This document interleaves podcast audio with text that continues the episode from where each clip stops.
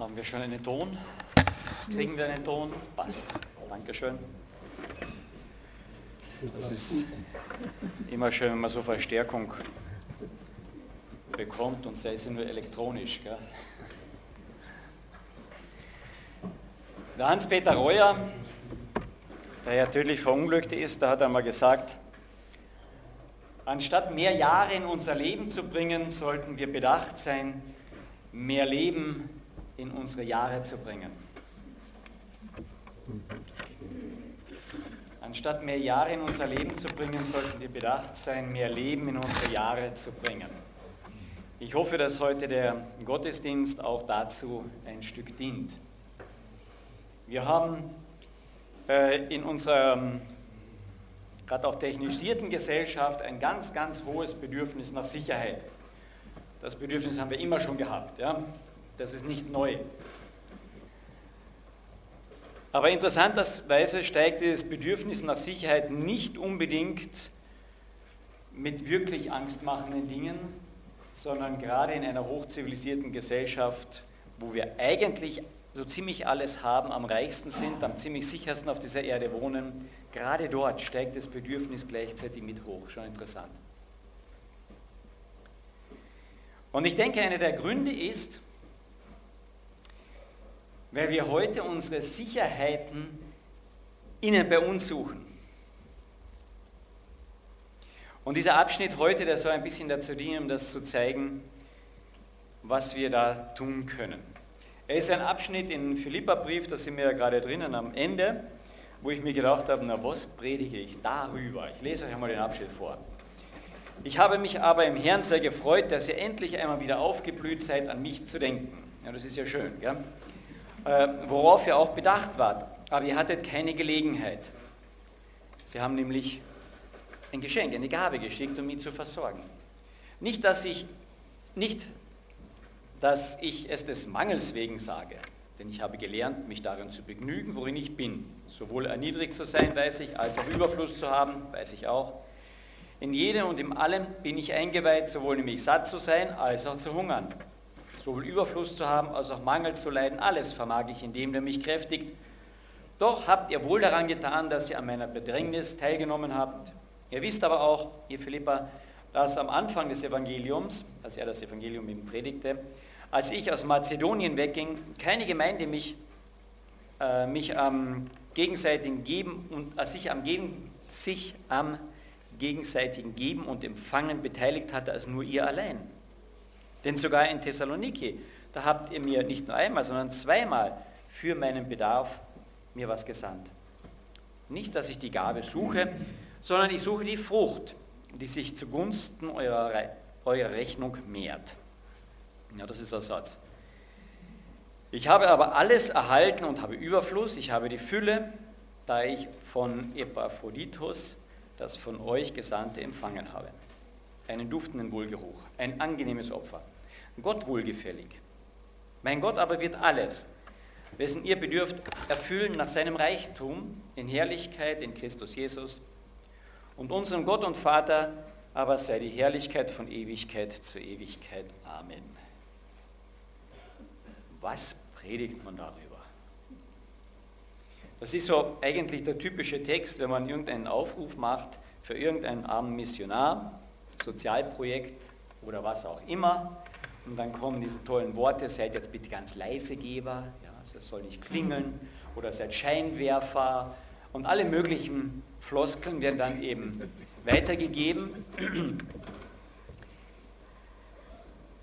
Also ich persönlich denke immer dann, es ist so, ich finde es immer etwas eigenartig, wenn so die tollen Aufrufe kommen. Ähm, weil wir gerne von uns aus schon mal manchmal eingreifend was verändern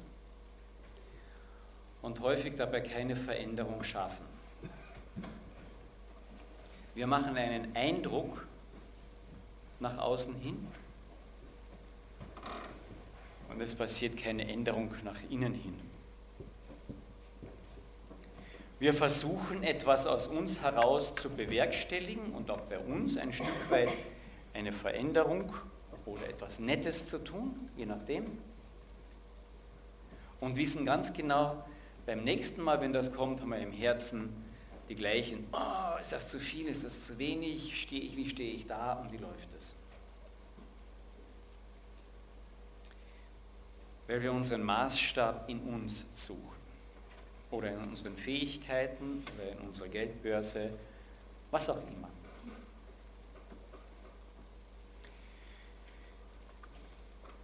Der Paulus geht einen anderen Weg. Und wir gehen einmal durch den Philipperbrief noch einmal heute ganz kurz so ein ganz bisschen durch, um das zu zeigen, weil ich hier ein Prinzip herauszeigen möchte, was ganz wichtig ist. Wenn ich Orientierung haben will, brauche ich einen Punkt außerhalb von mir. Hm. Probiert es mal beim Autofahren. Ja? Ihr orientiert euch nur an Punkten im Auto dann wird euch schnell irgendein Punkt außerhalb des Autos zum Stoppen bringen. Ja? Sei es der Straßengraben oder der nächste Baum. Um uns zu orientieren, zu wissen, wo es lang geht, zu bestimmen, was richtig und was falsch ist, brauche ich Orientierungspunkte außen und nicht innen.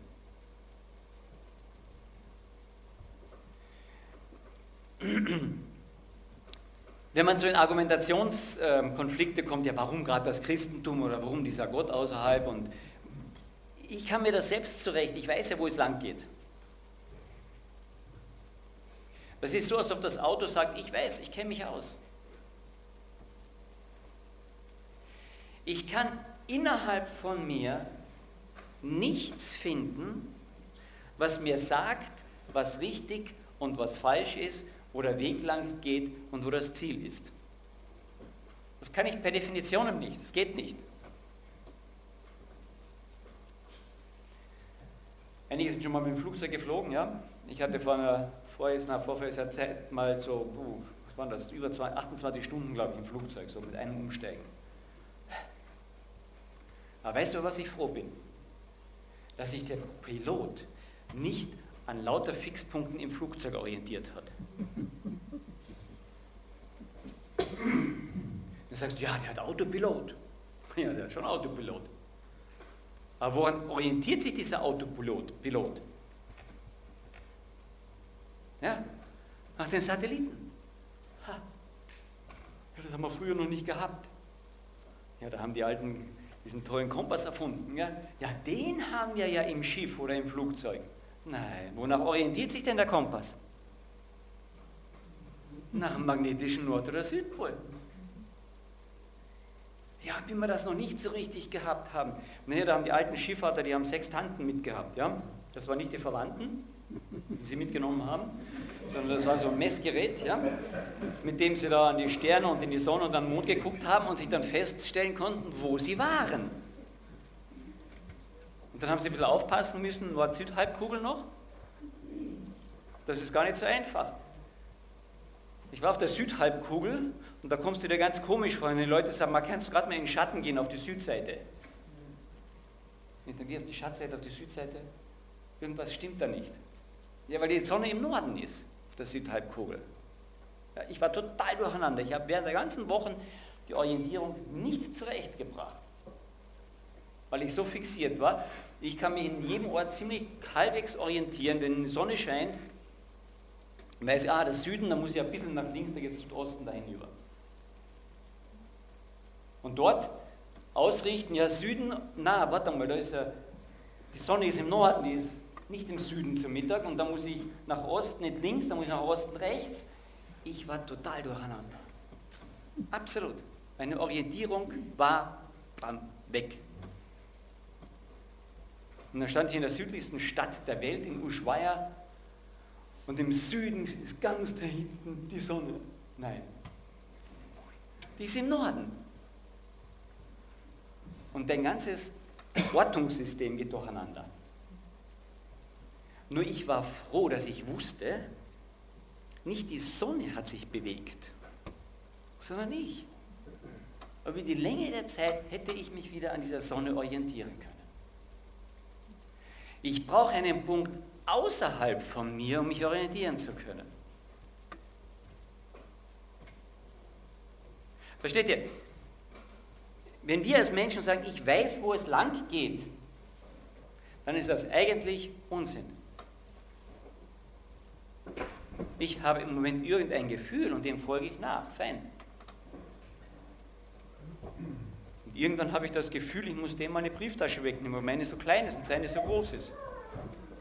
Dann nehme ich sie ihm weg. Ich habe heute das Gefühl, ich gehe einmal einkaufen, ohne zu bezahlen. Ja, wenn die Mehrheit sagt, ab heute können wir uns bedienen im, im, im, im Laden, ohne zu bezahlen,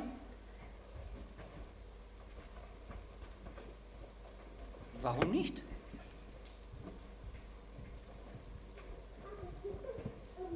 Versteht ihr, wenn wir keine Orientierung haben, die außerhalb liegt, Fixpunkte, die außerhalb liegen, sondern alle Fixpunkte innerhalb von uns liegen, dann sind wir der Beliebigkeit anheimgefallen. Dann ist unser Leben beliebig. Ich kann das bestimmen, wie ich will. Ich kann jeden Fixpunkt festlegen.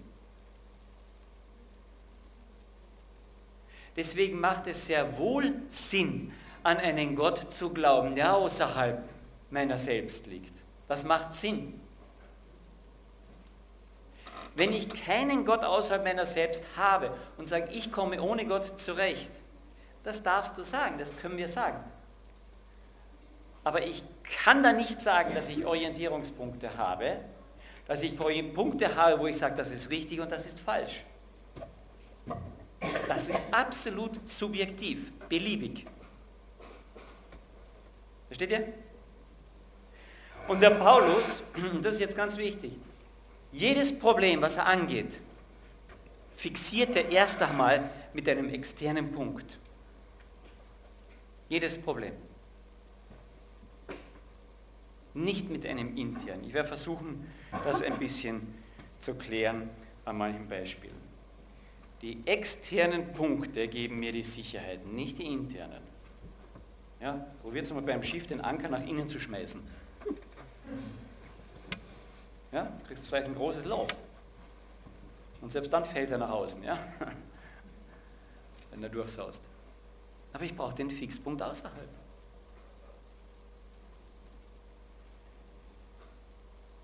Wir arbeiten gerne im Allgemeinen bottom-up. Ja? Von unten, gehen von uns aus und dann wollen wir nach außen hingehen. Und von uns aus und dann was verändern, nach außen hin. Gott arbeitet von oben nach unten. Ja? Von up nach down. Von top down, wie man das heute so schön sagt. Er arbeitet nicht bottom-up. Macht er nicht. Er fängt nicht mit uns an. Er fängt mit sich an. Am Anfang heißt es in der Bibel Gott. Am Anfang schuf Gott. Die ersten Worte heißen Anfang Gott im Hebräischen. Die ersten zwei Worte in der Bibel. Ich bin froh darüber. Weil es gibt Sicherheit. Ich habe einen Anker, den ich hinsetzen kann, das ist es. Und jetzt kann ich mit Leinen mich damit verbinden, verknüpfen, ich kann mich orientieren dran. Ich habe einen Leuchtturm, an dem kann man sich jetzt orientieren, kann ich rechts, links vorbei sein und dahinter habe ich vielleicht noch eine zweite äh, Verknüpfung. Ja, dort in Ushuaia, diesen südlichsten Ort, gibt es einen südlichsten Leuchtturm. Und dann haben sich die Schiffe orientiert, weil dort kann man von, der, von, von dem einen Ozean, ich sage jetzt nur rechts und links, zum anderen, so quer durch, durch diese Südspitze. Das sind so alles verschlungene, wirklich verschlungene Wege. Und wenn man sich da nicht orientieren kann nach Außenpunkten, da sitzt er irgendwo auf dem Fels.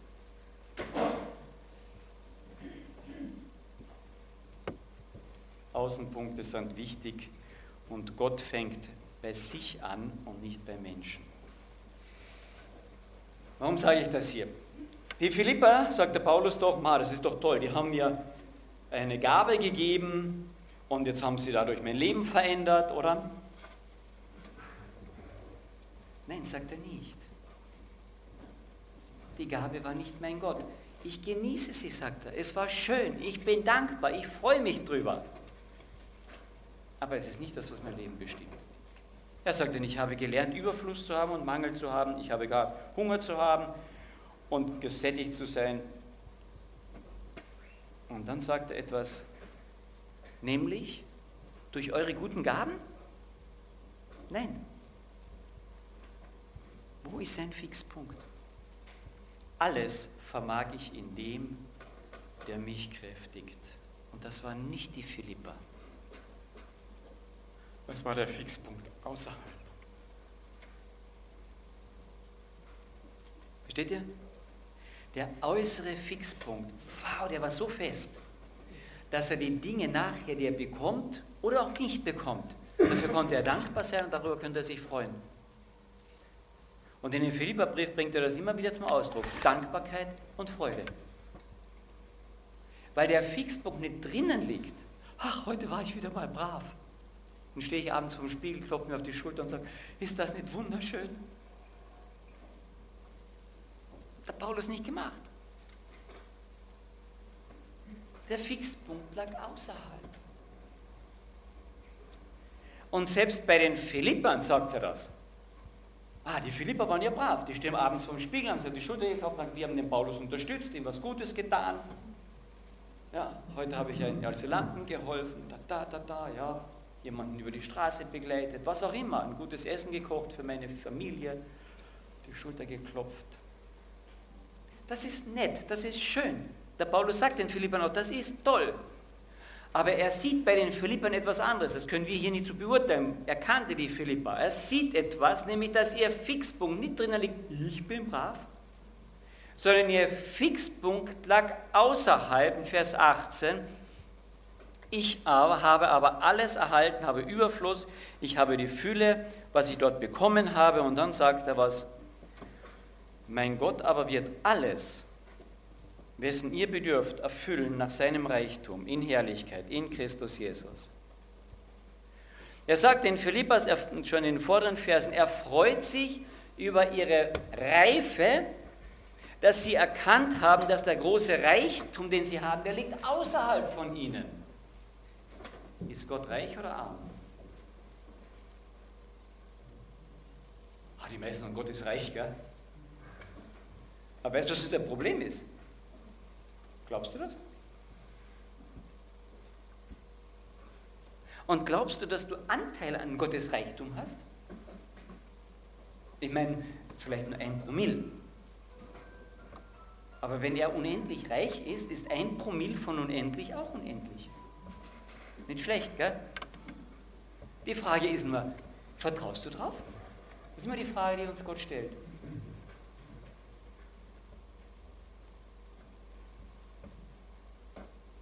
Naja, ein bisschen schon.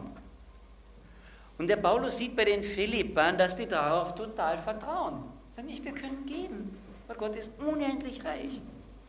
Und wenn wir etwas Mangel haben, ist das okay, das passt für uns, da lerne ich etwas ganz anderes drinnen. Aber Gott ist unendlich reich. Glaubst du das? Vielleicht kennt ihr die Geschichte, da hängt jemand an der Klippe, weil er dort ausgerutscht ist und schreit, Hilfe, hilft mir jemand. Hilfe! Und er schreit und plötzlich hört er seinen Namen, Seppi. Entschuldigung, muss ich nicht vielleicht jetzt Seppi sagen, der ist gerade rausgegangen. Ja. ähm, also kann ich Seppi sagen. Seppi? sagt, ja, hilft mir, hilft mir wieder, Seppi, ja Hilfe, helft mir hier wieder herauf, ich fall runter. Seppi. Sagt er, ja, ja, ja, wer bist denn du? Seppi, ich bin Gott. Sagt er, ja, hilf mir doch, hilf mir, ich falle hier runter. Ja, Seppi, ich helfe dir, lass dich fallen. Und dann hörst du eine Weile nichts und dann sagt der Seppi, ist da noch irgendjemand?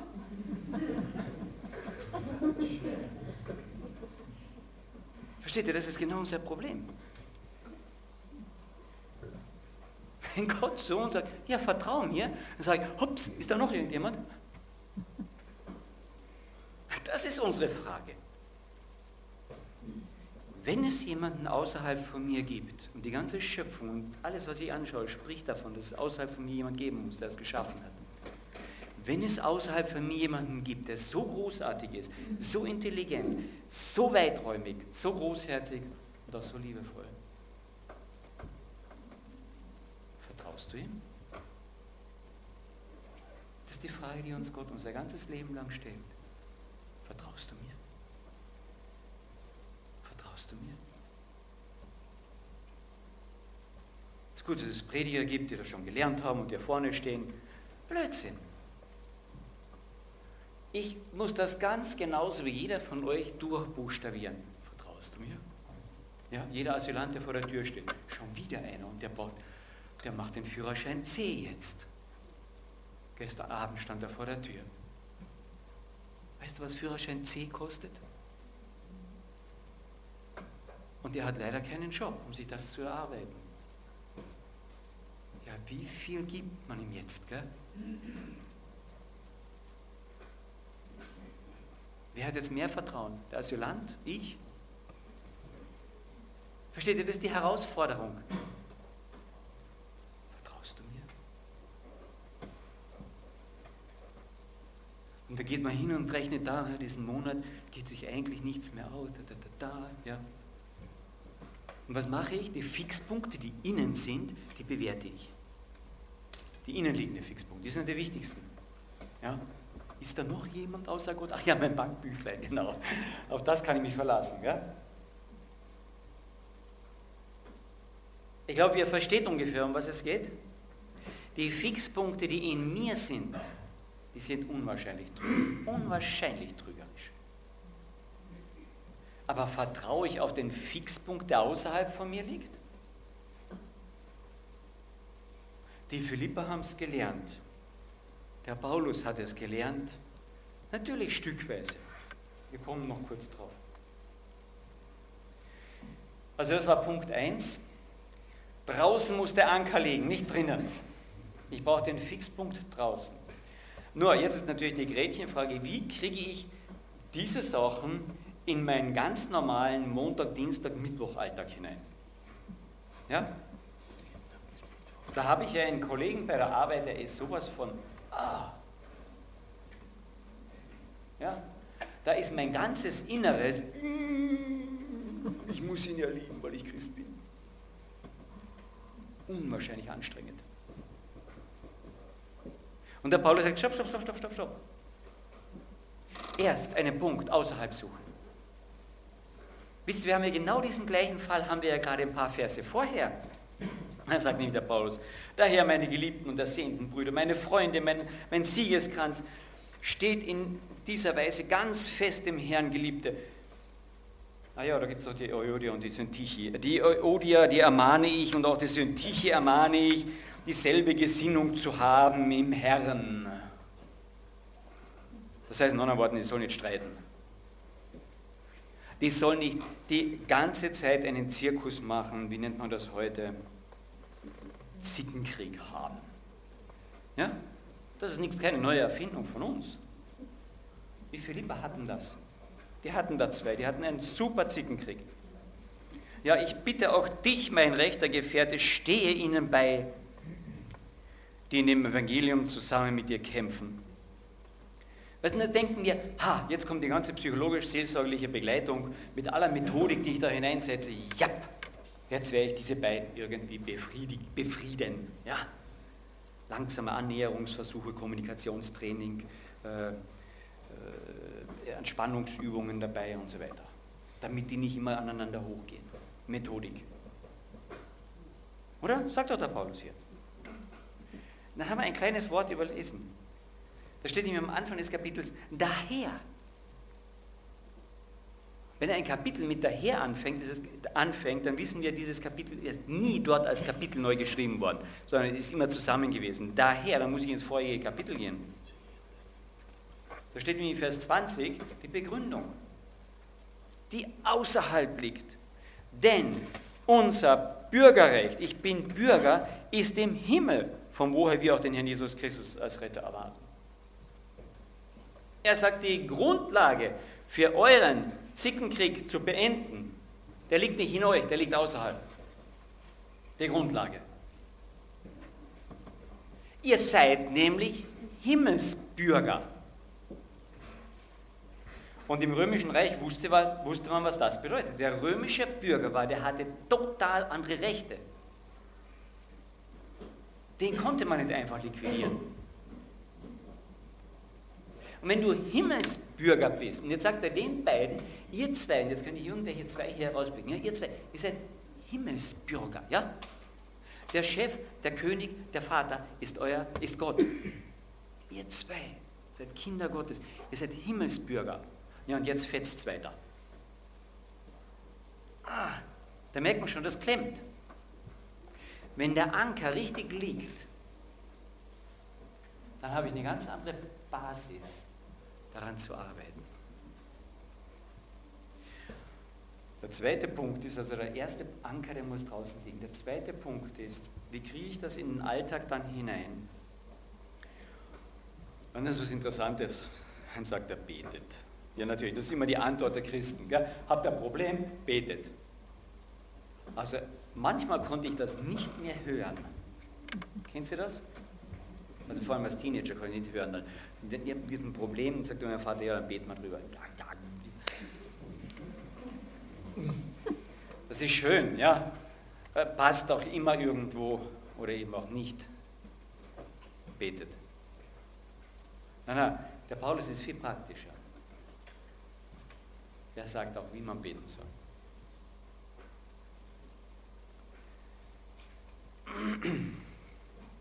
Freut euch im Herrn alle Zeit. Wiederum will ich euch sagen, freut euch, eure Mildtätigkeit, eure Milde sei allen Menschen bekannt werden. Der Herr ist nahe, seid um nichts besorgt, sondern in, in allem, ja, in dem Streit, Zickenstreit, den ihr gerade habt, im Geben, in der Sache in eurer Ehe, sondern in allem sollen durch Gebet und durch Flehen, jawohl. Aber jetzt kommt das dritte Wort.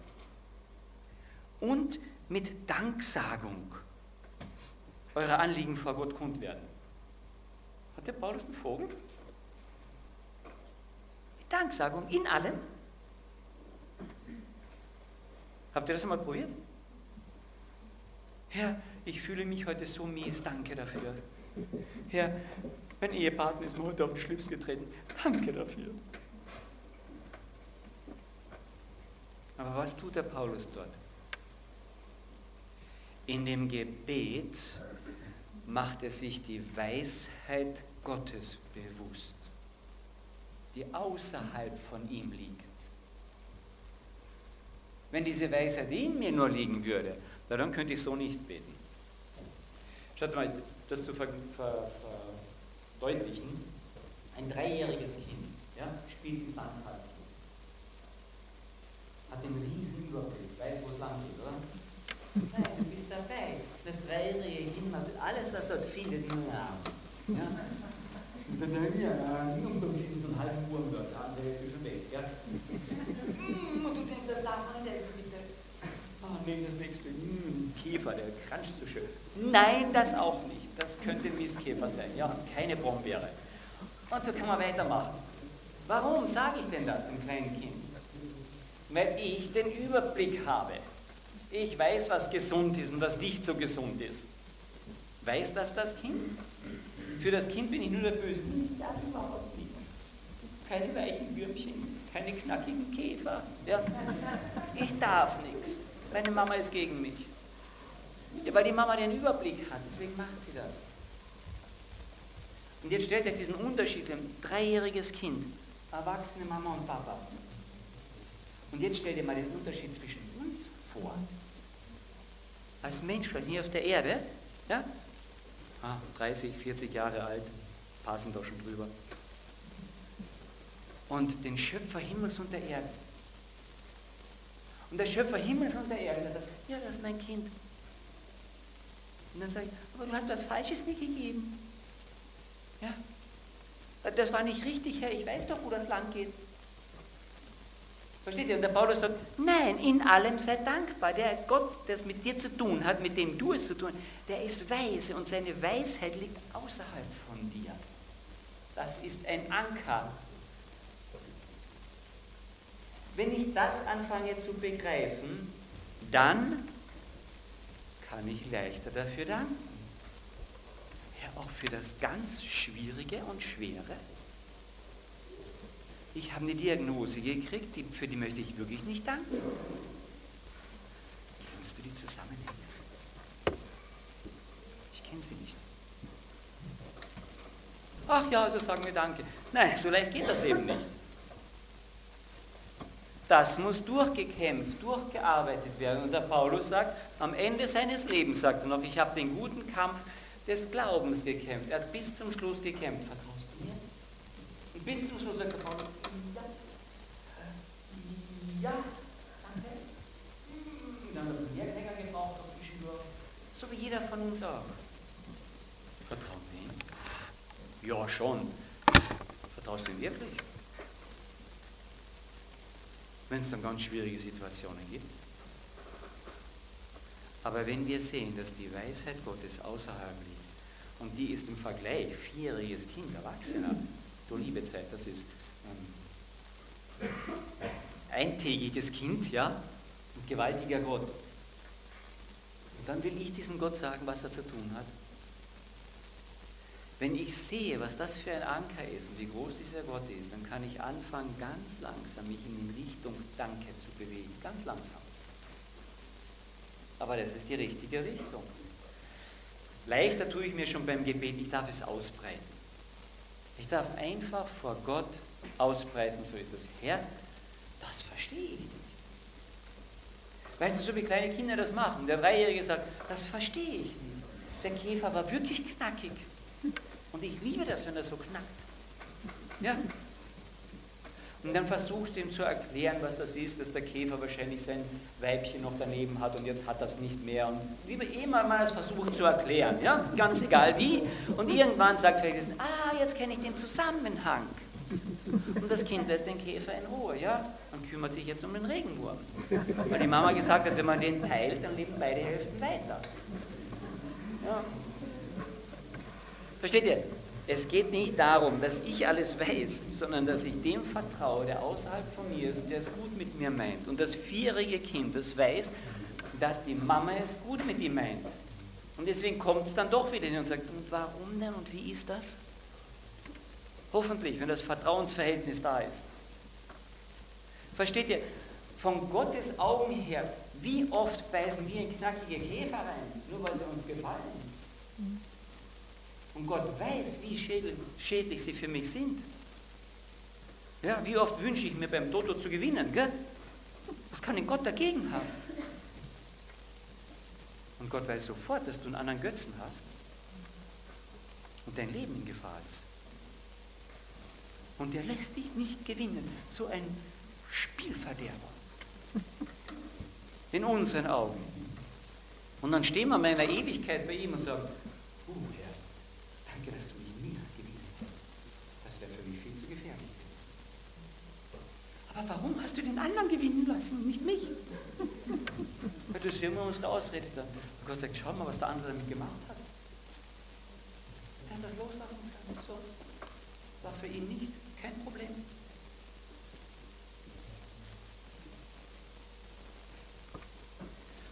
Ich glaube, es war John Newton, der mal gesagt hat, wir haben erst dass diese Anker außerhalb begriffen, wenn wir für die schlimmen Sachen danken können und die guten Sachen loslassen können. Dann haben wir begriffen, dass der Anker außerhalb ist. Wenn wir für die guten Sachen, äh, für die schlimmen danken können und die guten Sachen loslassen können. Das heißt nicht, dass wir genießen können, dass wir all das auch uns über Dinge freuen dürfen, dass wir uns anstrengen dürfen, auch gesund zu leben und so weiter. Dürfen wir solange der Anker raus ist. Ganz fest mit dem auch verankert sind. Schaut mal. Der Philipperbrief, der fängt an. Wie schlecht es dem Paulus geht und dass über ihm gerade das Damoklesschwert hängt, wird er zum Tode verurteilt oder nicht. Angekettet 24 Stunden lang an einen römischen Soldaten. Unwahrscheinlich bequemes Leben. Oder? Ich weiß nicht, ob ich morgen hingerichtet werde oder nicht. Ich bin angekettet. Und in diesem Brief schreibt er die ganze Zeit, freut euch, freut euch, freut euch. Aber die Umstände waren doch grauslig. Ja, wenn ich sie von innen her nur sehe. Aber wo war sein Anker? Erstes Kapitel. Ich habe Freimütigkeit, denn das Leben für mich ist nicht das, was ich sehe, wenn ich vorm Spiegel stehe oder wenn ich mich entsprechend fühle. Das ist nicht Leben für mich, sagt er. Denn das Leben für mich ist Christus. Der Anker. Das bin nicht ich. Versteht ihr zuerst, wow, das hat er gesehen. Und dann lässt er all diese Dinge vor Gott, sagt er, ich danke Gott für euch und ich bete für Gott für euch. Dann lässt er das Ganze in Gebet so richtig zerfließen. Das war der nächste Schritt, um das Montag, Dienstag, Mittwoch, Donnerstag, Freitag, Samstag auszuhalten. Sonntag auch, da war nämlich auch angekettet. Die haben was ausgehalten, die Soldaten. Mit den besten Evangelisten seiner Zeit 24 Stunden oder 12 Stunden je nach Schicht angekettet zu sein. Viele haben sie nicht ausgehalten, sind Christen geworden. Das wissen wir. Wir wissen sogar aus der Geschichte. Der Anker außerhalb und dann wird das breit gebetet. Ja, vor Gott ausgebreitet. So wie das Kind, ja, das tut dann die Würmchen und die Kaffee und alles was. Mama, jetzt habe ich die Bärchen zusammengestellt, ich habe das richtig hingekriegt. Das ist auch ein ganzer Bund, der mit zwei halbe, zusammengetan, ja. Wird das auch so, so, so wie die Kinder zum Papa gehen oder zur Mama gehen, die erzählen dann, oder? So sollen wir zu Gott gehen und ihm das erzählen, unser Herz ausschütten. Und die Mama ist jetzt überhaupt auf dich, die muss genau wissen, was es passiert, oder das Kind erzählt über lauter Neuigkeiten. Nein, weiß die Mama alles. Und dann sagt, das brauchst du mir alles nicht erzählen, das weiß ich schon, oder? Sagt das die Mama dann? Ah, ich habe jetzt fünf Steinchen übereinander gebracht. Der Papa sagt, ich kriege 20 übereinander, was soll denn das? Das mache ich doch nicht. Ich freue mich mit meinem Kind, das sein Leben mit mir teilt. Und wenn ich bete, dann teile ich mein Leben Gott mit. Versteht ihr? Dann lasse ich Gott breiten Raum in meinem Leben. Das ist Gebet.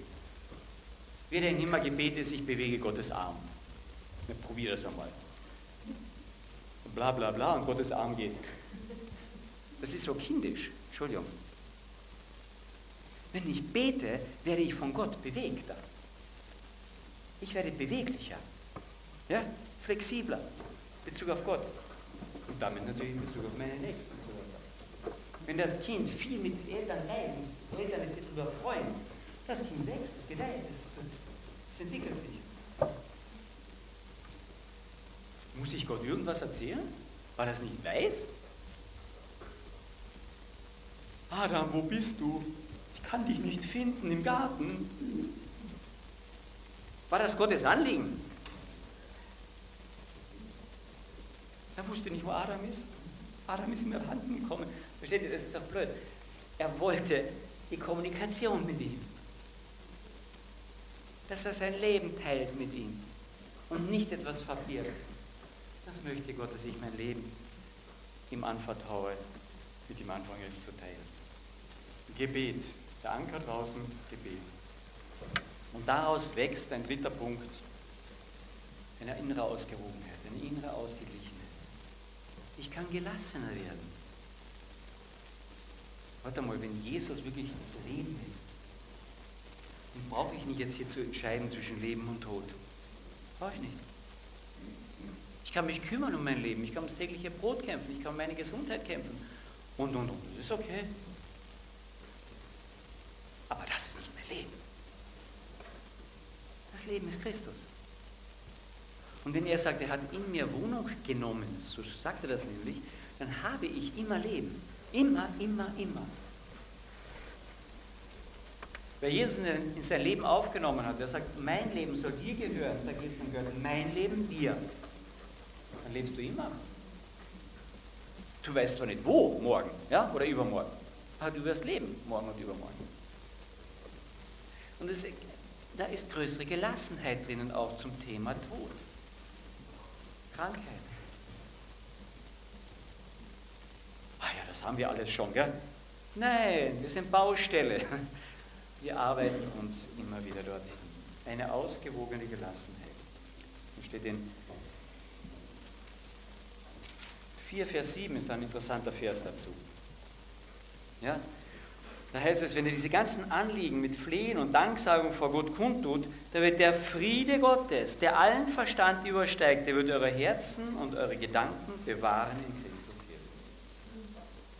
Wenn diese ersten beiden Punkte passieren, der Anker außen, muss man wieder sehen, wo ist mein Anker? Das Gebet, ich breite das Ganze aus vor Gott. Und dann heißt es, dann wird der Friede Gottes. Wow, diese Gelassenheit.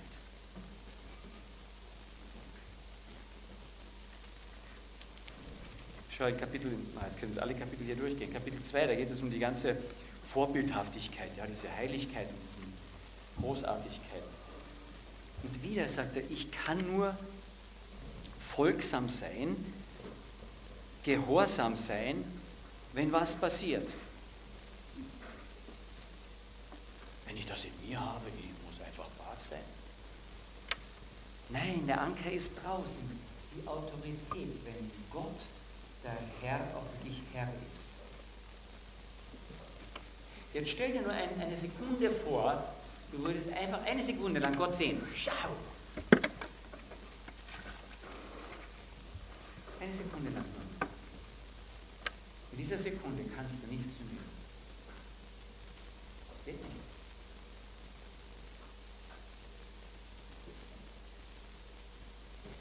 Wenn der Anker außerhalb ist, nicht anfangen, den näher und näher zu sehen, dann wird es mich zum Gehorsam gegenüber dieser Größe hinführen.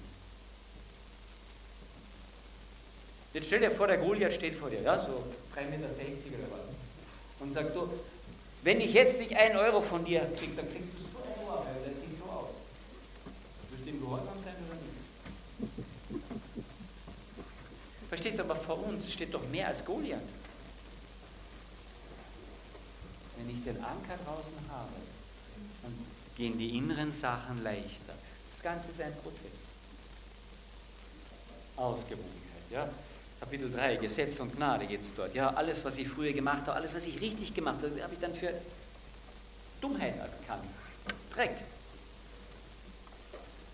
Ja, wie konnte er das erkennen? Hat angefangen, Jesus zu sehen. Ich bin nämlich von ihm ergriffen worden. Ja? 3, Vers 12, Anker außerhalb. Nicht, dass ich es schon ergriffen habe oder schon vollendet bin. Ja, ich bin noch dran, sagt er. Der Paulus. Sind wir in guter Gesellschaft, oder? Seid ihr noch dran an all diesen Dingen, die ich gerade eben erzählt habe? Das wird langsam zu lang, gell? Nein, äh, nicht, dass ich schon ergriffen habe, sondern weil ich von Christus ergriffen worden bin. Von außen. Tack. Das ist mein Hauptgrund. Und dann fange ich an, darüber mit diesem Christus zu reden, der von außen da hereinkommt. Und dann werde ich gelassener. Und dann passiert der vierte Punkt. Und der ist toll, finde ich eigentlich. Da steht in Kapitel 4, was wir gerade gelesen haben, dann wird der Friede Gottes, der allen Verstand übersteigt, der wird eure Herzen und, Danken und Gedanken in Christus bewahren. Habt ihr diese innere Gelassenheit. Aber das ist nicht das Letzte. Drei Verse weiter steht, Zwei Verse weiter, im, Kapitel, äh, im gleichen Kapitel, Vers 9 steht, und dann wird der Gott des Friedens mit euch sein. Ich denke, dass das kein Zufall ist, das ist eine kleine Steigerung. Erst passiert das alles, ich versuche durch Gebet das hereinzubekommen, dann kriege ich langsam Frieden drinnen. Nein, und dann kommt der Gott des Friedens Gott des Friedens, er selbst, wird euch näher kommen. Und darum geht es dem Paulus die ganze Zeit. Die ganze Zeit. Ich bete und ich bitte darum, dass ihr ihn erkennt, dass er euch näher kommt, dass ihr ihm näher kommt, dass ihr ihm begegnet.